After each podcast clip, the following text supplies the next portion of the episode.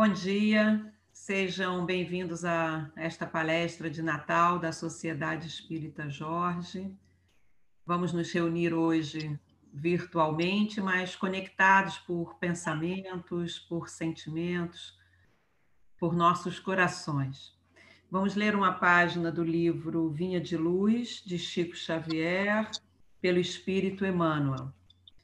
Lição 76. Na propaganda eficaz. É necessário que ele cresça e que eu diminua. João Batista, em João, capítulo 3, versículo 30. Há sempre um desejo forte de propaganda construtiva no coração dos crentes sinceros. Confortados pelo pão espiritual de Jesus, esforçam-se os discípulos novos por estendê-lo aos outros. Mas nem sempre acertam na tarefa. Muitas vezes, movidos de impulsos fortes, tornam-se exigentes ou precipitados, reclamando colheitas prematuras. O Evangelho, porém, está repleto de ensinamentos nesse sentido. A assertiva de João Batista, nessa passagem, é significativa. Traça um programa a todos os que pretendam funcionar em serviço de precursores do Mestre nos corações humanos. Não vale impor os princípios da fé. A exigência, ainda que indireta, apenas revela seus autores. As polêmicas destacam os polemistas. As discussões intempestivas acentuam a colaboração pessoal dos discutidores. Puras pregações de palavras fazem belos oradores, com fraseologia preciosa e deslumbrantes ornatos da forma. Claro que a orientação, o esclarecimento e o ensino são tarefas indispensáveis na extensão do cristianismo. Entretanto, é de importância fundamental para os discípulos que o Espírito de Jesus cresça em suas vidas. Revelar o Senhor na própria experiência diária é a propaganda mais elevada e eficiente dos aprendizes fiéis. Se realmente desejas estender as claridades de tua fé, lembra-te de que o Mestre precisa crescer em teus atos, palavras e pensamentos, no convívio com todos os que te cercam o coração. Somente nessa diretriz é possível atender ao divino administrador e servir aos semelhantes, curando-se a hipertrofia do eu. Agradecemos hoje a oportunidade de estarmos reunidos virtualmente, conectados nesse momento de vibrações, de renovação de esperanças, de encorajamento, de fortalecimento da fé e das forças de cada um de nós. Que possamos, hoje, refletindo sobre o tema do Natal, guardar essas vibrações, essas energias, levando-as para o ano novo, para o nosso dia a dia. Muito obrigada pela oportunidade da troca, do encontro e do aprendizado. Hoje nós temos conosco Ana Cristina Hildebrand, que vai fazer a palestra do Natal. Muito obrigada, Ana. Seja bem-vinda. Bom dia, Regina. Bom dia, amigos da Sociedade Espírita Jorge. Um feliz Natal para todos, feliz Natal para todos nós, que Jesus nos abençoe, né? Nessa manhã de sexta-feira, que é Natal. Então, gente, é... eu recebi, né, a incumbência de falar do Natal, a importância e o quanto o Natal é uma data maravilhosa para todos nós que somos cristãos e como muito bem retratou aí a página de abertura, né? é, como esse Natal é, é, é com Jesus é, é importante para todos nós, a ponto de que nós precisamos mesmo falar dele, precisamos colocá-lo, né, nas nossas vidas. A gente diminuir enquanto ego para dar força, dar é, vida a Jesus, nosso mestre, que hoje faz aniversário, e ao Cristo e a Deus que está dentro de nós, né? A centelha divina que nós temos em nós, já que somos espíritos saídos de Deus, né? Criados por Deus. Então, gente, é, nesse ano, especialmente em que o nosso Natal certamente foi bem diferente daquilo que nós acostumávamos né, a considerar como Natal. Para alguns, talvez tenha menos presente, para outros, tenha tido até menos comida, para outros, provavelmente faltou alguém, né? Uns porque desencarnaram, mas outros até porque não dá para juntar, né? reunir a família, não, não foi possível. E aí nós estamos vivendo tudo muito novo, né? Em vez de ir à Sociedade Espírita Jorge para abraçar os companheiros, né? Todos estamos nas nossas casas, inclusive essa gravação está sendo feita antes do Natal acontecer, e aí, os, vocês que estão ouvindo, estão aí pensando né, como foi o meu Natal, como está sendo o meu Natal dentro de casa, né? Teria sido tão bom sair, ir lá, abraçar o pessoal, ouvir a palestra pessoalmente e, e, e interagir com as pessoas, tudo muito novo, e aí a gente questionou né, muito antes, e alguns ainda talvez estejam se questionando, né?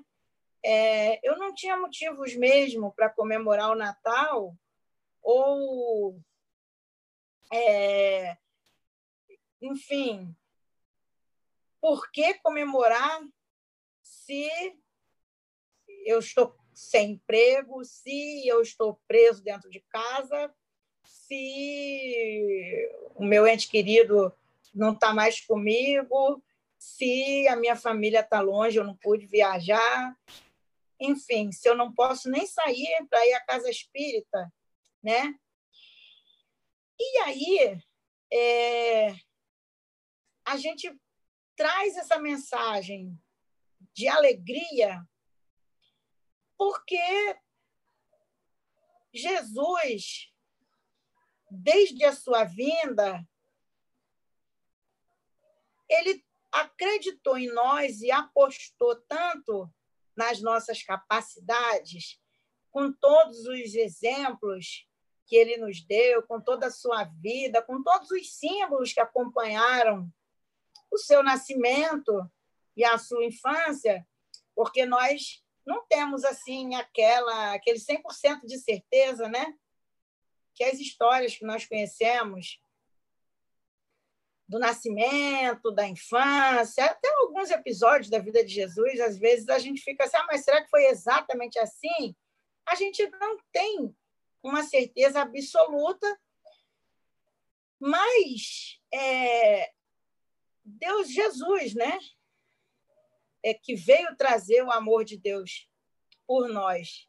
Ele foi tão maravilhoso e ele acreditava e acredita até hoje, de, tanto na nossa capacidade, que até mesmo as intervenções, as possíveis intervenções humanas, é, que não tenham tido os, as intenções mais nobres, elas foram aproveitadas por Jesus e pelos seus colaboradores para que nós é, pudéssemos aprender com elas. Então, é, vamos continuar com Emmanuel, porque, inclusive, é, esse nome de Emmanuel é, é um nome muito sugestivo, né? Que ele escolheu porque Emmanuel é Deus conosco, né? E numa dessas versões da anunciação do anjo, é, o anjo disse que o que viria seria Emmanuel, né? Seria chamado Deus conosco. Então, é, vamos permanecer com o nosso espírito, nosso amigo Emmanuel, que por meio do querido Chico Xavier também, outro grande amigo de Jesus e nosso, é, trouxe várias páginas lindas como essa que foi lida na abertura.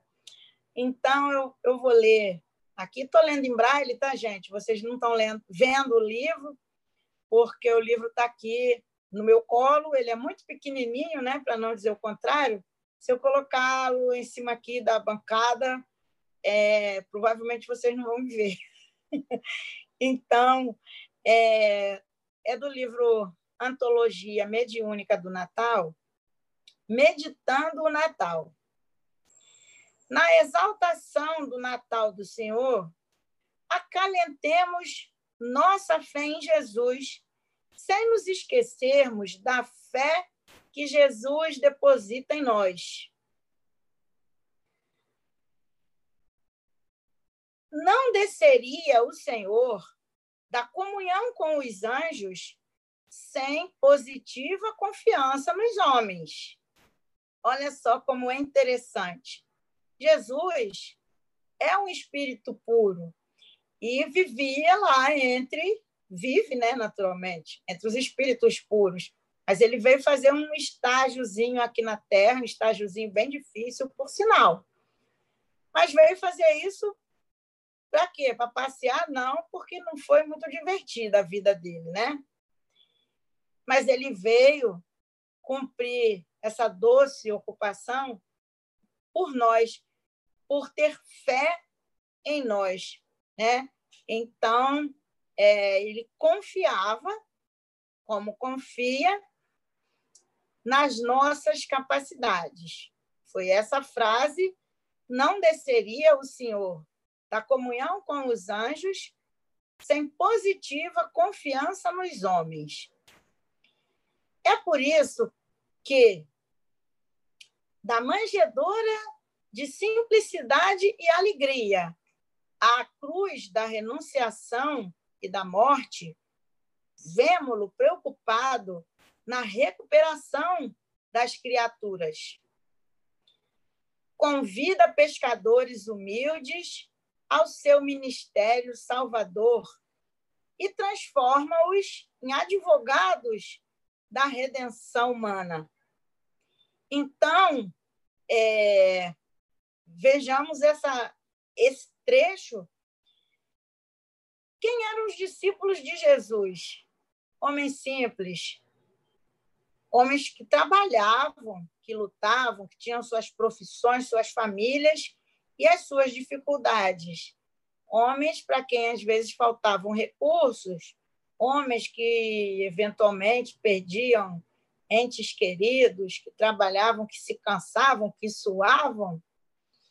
E esses trabalhadores, é, principalmente os pescadores, que também não deixa de ser uma coisa simbólica, né?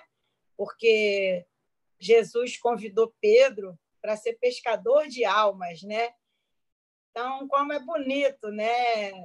Você pesca o peixe para trabalhar, para comer, para vender, mas as almas você não pesca para você, pesca para Jesus, pesca para o reino de Deus. Então, esses pescadores, que eram homens simples, eles vão se tornar advogados da nossa redenção. Eles vão defender as nossas causas, não aquelas causas né, da justiça material pela herança ou porque nós tivemos um problema com a operadora de telefone, mas as nossas causas é, espirituais, né?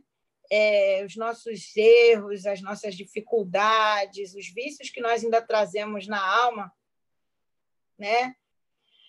precisamos é, nos educar e temos agora esses professores, doutores, esses que é, nos defendem, trazendo para nós ensinamentos, curando as nossas mazelas e pedindo a Jesus por nós, né?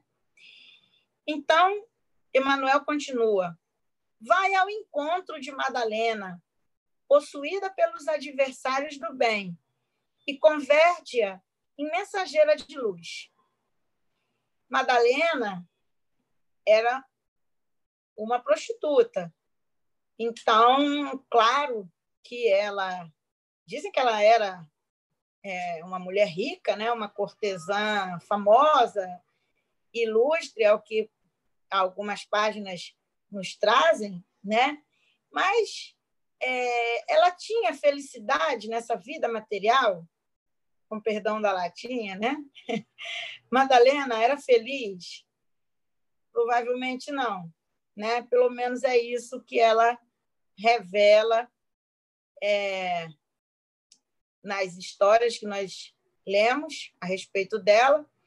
Mas quando ela conhece, quando ela encontra Jesus, e Jesus a convida, ela se recupera é, do apego aos bens materiais e daquela busca de amor, de satisfação desenfreada, né? que ela tinha, utilizando métodos que não, não favoreciam a ela e nem aos homens que a procuravam, diga-se de passagem. Então, quando ela se recupera por amor a Jesus, pela causa de Jesus, ela também é, colabora com a recuperação desses homens e ela vem trazer, mesmo para nós, séculos depois, uma ideia de esperança, que nós, apesar de qualquer tipo de erro que nós estejamos cometendo hoje, nós podemos nos recuperar para Jesus, para Deus, para o bem, para nós mesmos, inclusive, né? trabalhando pela nossa felicidade. É... Chama Zaqueu, mergulhado no conforto da próxima e faz dele o administrador consciente e justo. Nós gostamos muitas vezes de criticar aqueles que têm muito mais do que nós, né? Às vezes a nossa crítica é até bastante justa, porque não é cristão a gente viver num mundo onde alguns estão mergulhados no, numa abundância, onde a pessoa não vai usufruir nem sequer os filhos e os netos vão ter tempo de usufruir do que tem. E outros que não têm muitas vezes o necessário, que dependem da caridade, que dependem de benefícios do Estado, que dependem, né? Dependem indefinidamente, comprometem as suas vidas, comprometem a sua autoestima, enquanto outros não, não conseguem nem usar o que têm. Então, um mundo desse está bem longe da proposta de Jesus. Mas muitas vezes a gente reclama daqueles que têm muito também por um pouquinho de inveja, né? Que a gente gostaria de possuir um pouco mais. Cada um conhece, vai saber o seu coração. Mas é, Jesus diz para esses homens, como ele disse para Zaqueu, né? Como ele fez até com o próprio Levi, que era também cobrador de impostos e veio a ser um, um discípulo, né? o Mateus, que inclusive depois escreve, porque ele era um dos, dos mais bem instruídos do grupo, então ele tinha como fazer anotações daquilo que ele julgava mais importante, deixou para nós o Evangelho, um dos Evangelhos. Então, é, Jesus tira, como Emmanuel citou aqui, o Zaqueu daquela condição de ser tão pequenininho que precisava subir numa árvore para ver Jesus, porque com a estatura dele isso não era suficiente. Jesus traz Zaqueu desse mundo de posse material, desse mundo de ganância, de exploração, para um mundo de justiça, de justeza, de colocar as coisas aos, nos seus lugares, de é, retribuir, vamos dizer, retribuir não é a palavra correta, é, de restituir, é melhor, restituir àqueles que ele tenha lesado com o dobro do que ele tirou. Enfim, é, Zaqueu, naquele momento, ele aprendeu a ser justo quando Jesus entra na casa dele, coração dele. E todos nós temos essa oportunidade de aprender a ser justos, né? A só fazer ao outro aquilo que nós queremos que o outro nos faça, que nós admitimos que seja feito para nós. E também de, caso eventualmente, puxa, eu errei com fulano, então eu tenho a oportunidade de ir lá, de me, me retratar, pedir perdão, eu posso é, tentar resolver o problema que eu criei para o meu companheiro. Que assim foi com Zaqueu. Então, eu posso me desapegar de mim mesma, como eu posso me desapegar dos meus bens materiais. Não estou dizendo que isso é fácil, não, tá, gente? Porque isso, infelizmente, para nós ainda é um trabalho, tá? Nós estamos aí ao longo dos séculos e nesse momento, até que nós estamos passando, nesse Natal tão diferente que nós estamos tendo, é até um bom ponto de reflexão. A gente na é, conseguindo se desapegar daquele padrão de Natal que nós tínhamos, fazer aqueles grandes amigos ocultos, aquela festa da empresa, aquele jantar maravilhoso, aquele churrasco com a família, né? que muitas vezes não podia ser no dia do Natal, porque aí um tem que ir para a casa da sogra, o outro é, vai visitar a mãe fora do, do, do Rio, enfim, em outra cidade. Mas aí, é, quando marca-se, né? ah, não, então, dia 19 de dezembro, vamos reunir todo o pessoal de um determinado grupo, vamos fazer uma festança é, num clube, tem piscina, e é maravilhoso. Como é que foi a nossa reação esse ano, desapegando desse tipo de Natal? Né? E até num nível mais profundo, né? Nós tivemos uma ausência, uma ausência de alimento, né? De repente, em vez de comer bacalhau, eu tive que comer frango assado da padaria. E aí, como é que foi isso para mim, no meu coração? Porque comer, eu comi do mesmo jeito, né? Talvez tenha faltado alguém. Então, nós podemos confiar esse alguém está bem tratado pela espiritualidade, ele está no lugar onde ele precisa estar, onde ele pode estar nesse momento. E nós estamos aqui exercitando o nosso desapego, como Zaqueu conseguiu quando Jesus nasceu para ele, no dia que o visitou. Então, Emmanuel continua nessa página, meditando o Natal, falando, né? É, que Jesus não conhece qualquer desânimo ante a negação de Pedro. Quando Pedro o negou lá no momento, né, que ele estava que Jesus era preso, né? E nele, em Pedro, Jesus edifica o apostolado fiel o apostolado fiel que lhe defenderia o evangelho, até o martírio e a crucificação. Foi como Jesus, como Pedro também morreu, né? Crucificado, de cabeça para baixo, porque ele não se achava digno de morrer como Jesus, né? Tinha que ser um pouquinho pior. É bem, bem aquela personalidade de Pedro, né? Sempre muito humilde, muito humano e muito autêntico nos seus sentimentos. Então, é, não se agasta com as dúvidas de Tomé e eleva-o à condição de missionário valoroso que lhe sustenta a causa até o sacrifício.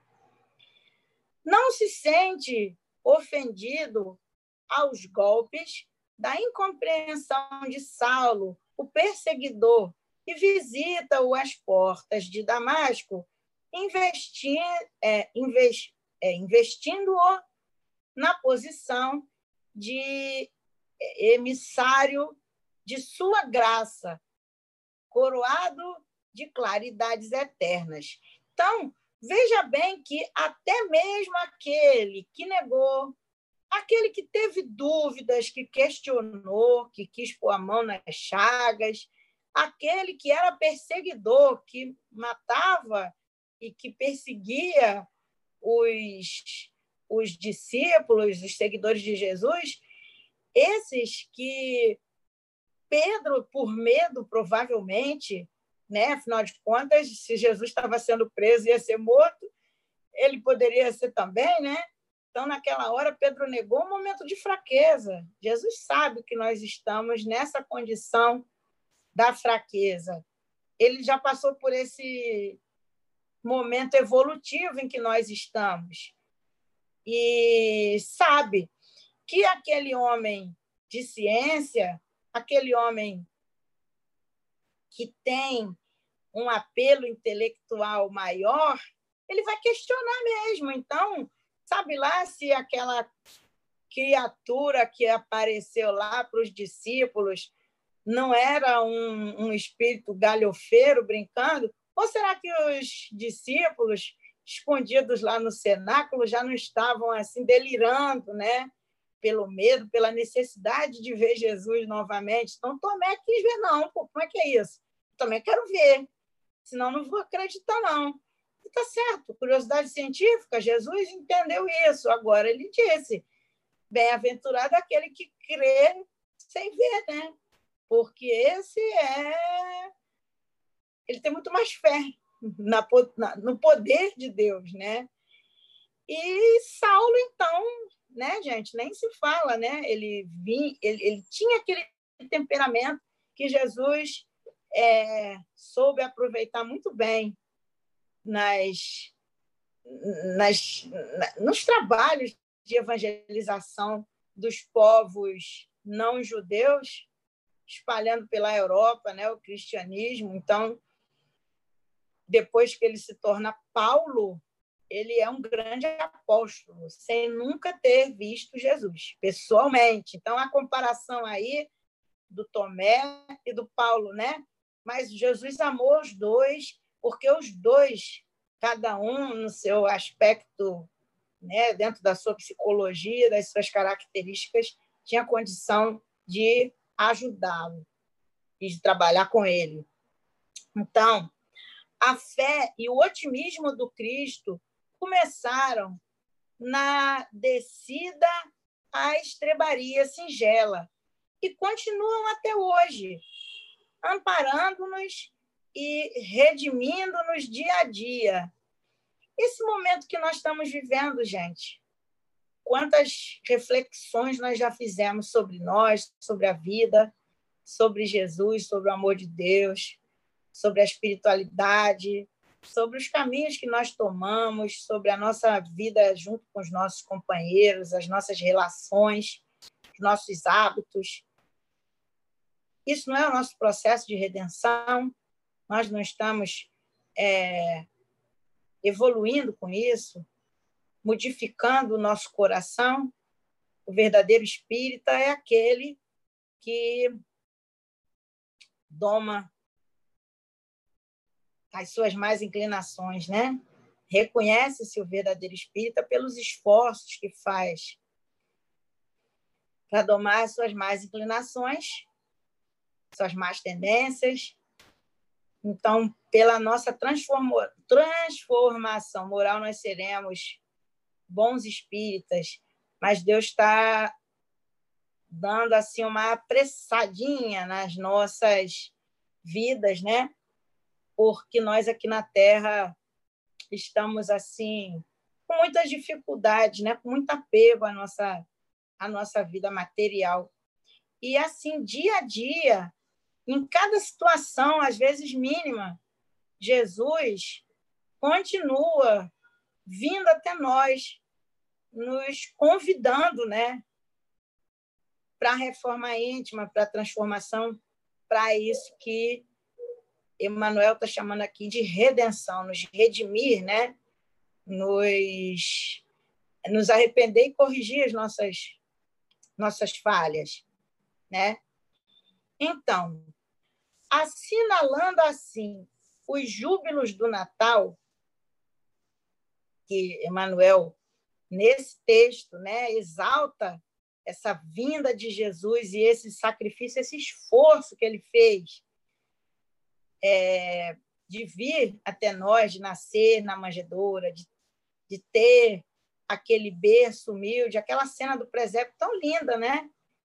Que Francisco de Assis imaginou, ele que foi né, um grande apóstolo de Jesus e continua sendo. Então, é, assimilando assim os júbilos do Natal, recordemos a confiança do Mestre e, a, e afeiçoemos-nos à sua obra de amor e luz, tomando por marco de partida a nossa própria existência. Não importa o que nós já fizemos, né? lá para trás, nas outras vidas, devemos ter feito algumas bobagens. A gente sabe disso, a gente estudou doutrina, né? Estuda, está aqui aprendendo sobre a reencarnação. Mas agora nós podemos tomar como marco inicial da nossa redenção o dia de hoje, o Natal de 2020. O Senhor nos conclama a tarefa que o Evangelho nos assinala, nos primeiros três séculos de cristianismo, os discípulos que lhe ouviram a celeste revelação levantaram-se e serviram-no com sangue e sofrimento, aflição e lágrimas. Foram aqueles séculos, né? do martírio, dos trabalhos, quando o cristianismo era uma religião, era, um, era uma prática, não era uma religião formal, mas era uma, uma prática e uma fé clandestinas, né? em todas as nações daquela época, né? E aqueles que conheceram Jesus e mais tarde conheceram os discípulos de Jesus e mais tarde conheceram os que ouviram dos discípulos eram aqueles que foram da primeira hora, aqueles que já eram os espíritos bem preparados, que serviram realmente com exemplo de suor, de sangue, de trabalho árduo na clandestinidade. E aí Emmanuel nos convida que nós outros estejamos agora dispostos a consagrar-lhe igualmente as nossas vidas, considerando é, considerando o crédito moral que a atitude dele para conosco significa. Vejam bem, é o crédito moral. Jesus nos deu um crédito, ele acreditou em nós, né? com tanta força, com tanta certeza, que isso é para levantar a autoestima de qualquer um, né? Então, aprendamos, trabalhemos e sirvamos Até que um dia, qual aconteceu ao velho Simeão na obra. É... E, desculpa, gente, vou começar de novo aqui esse parágrafo. Aprendamos, trabalhemos e sirvamos, até que um dia, qual aconteceu ao velho Simeão da Boa Nova, aquele senhor que é, viu Jesus lá no templo, quando Maria e José foram apresentá-lo, né? no dia da circuncisão, possamos exclamar ante a presença divina: Agora, Senhor, despede em paz o teu servo, segundo a tua palavra, porque em verdade meus olhos já viram a salvação. Então, se nós tivemos o Natal, se Jesus nasceu naquela noite fria, naquela noite escura, se Jesus teve os pastores que o foram visitar, pessoas tão simples. Aqueles pastores podemos ser nós, né? Se o frio da noite foi amenizado pelos animais, a nossa vida material, quanta coisa nós podemos oferecer a Jesus, nossa força de trabalho, o nosso dinheiro, se ele for um pouquinho mais do que a nossa necessidade, é, a nossa alegria, as nossas palavras, a nossa saúde, quando nós a temos, os nossos pensamentos, as nossas preces. Quantas coisas, né? nós temos como os animais, como os reis, visitaram e ofereceram presentes. Quais são os presentes que nós podemos oferecer a Jesus? A nossa gratidão, né? Por ele ter vindo, por ele nos amar, por ele cuidar de nós até hoje, apesar de todas essas dificuldades aí que na vida de Pedro, de Paulo, de de Tomé, de Madalena, cada um de nós tem as suas, então, apesar de todas essas dificuldades, nós estamos vivendo e estamos progredindo e Jesus nos ama e Jesus continua nos chamando todo ano no Natal e todos os dias.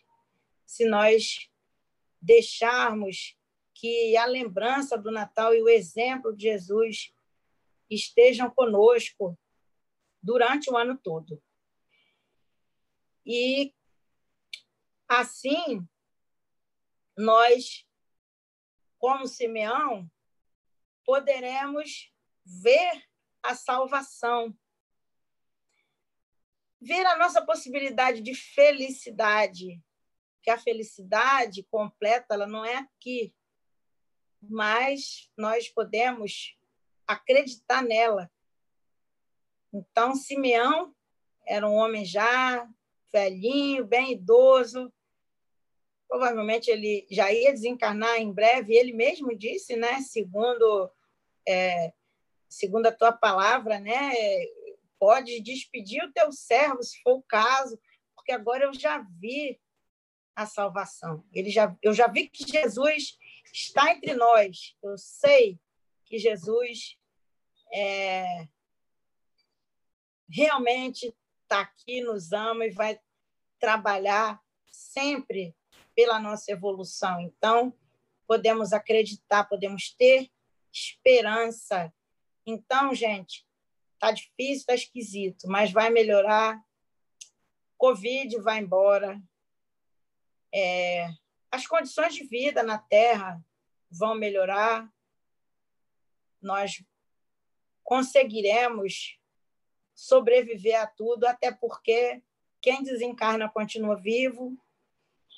E se nós aceitarmos esse convite de Jesus para, como Emmanuel colocou aqui, né? aprender, trabalhar e servir, esse momento de felicidade virá mais rápido então, confiemos e tenhamos esperança. Eu quero mais uma vez agradecer a toda a direção do, da Sociedade Espírita Jorge, todos os trabalhadores e frequentadores e amigos, a todos que estão ouvindo, pela paciência, né? ao pessoal da Sociedade Espírita Jorge, eu agradeço pela confiança, né? pela oportunidade de ler tantas páginas belas. Eu teria outras páginas aqui para ler, tanto do Emmanuel como de outros espíritos, né? falando dessa mesma alegria do convite de Jesus, da visita de Jesus no Natal, enfim, Natal é uma data realmente sublime, porque fala da vinda do divino até nós. Então, que a gente aproveite. Se nós tivemos um Natal diferente, estamos tendo um Natal diferente, para viver esse Natal diferente no nosso coração e observar as bênçãos que nós recebemos. Que talvez a gente tenha recebido um telefonema que há muito tempo a gente não recebeu. Talvez a gente tenha até encontrado pessoas que a gente nunca encontrou no Natal, né? Porque faltava oportunidade. E talvez a pessoa que nós encontramos nesse Natal seja Jesus. Ainda dá tempo, ainda é de manhã. A gente nem almoçou ainda, né? Estamos acordando. Então, vamos receber Jesus na manjedoura do nosso coração?